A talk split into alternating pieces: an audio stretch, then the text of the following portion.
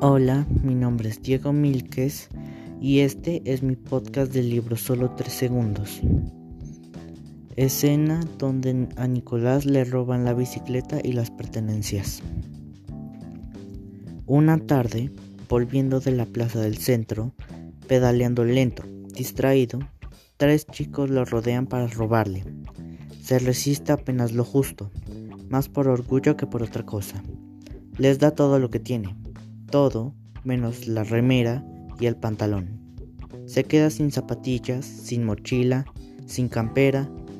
Siente miedo mientras se las entrega, pero no puede quedarse callado. Déjenme, déjenme la cédula, che. Y también intenta retener la bicicleta.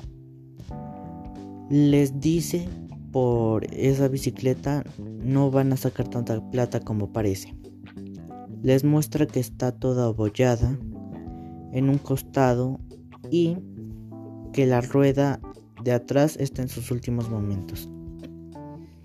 Uno de ellos, mientras busca en su billetera y le devuelve la cédula, le contesta que aunque les den 20 pesos, son 20 pesos más.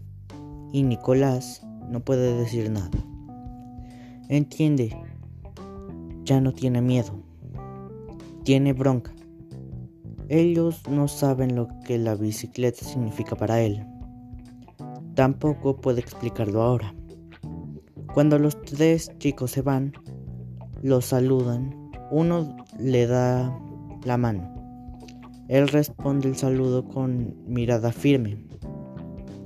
Después caminando con el cuerpo contraído, Tiembla, tiembla de rabia, de tristeza, de impotencia.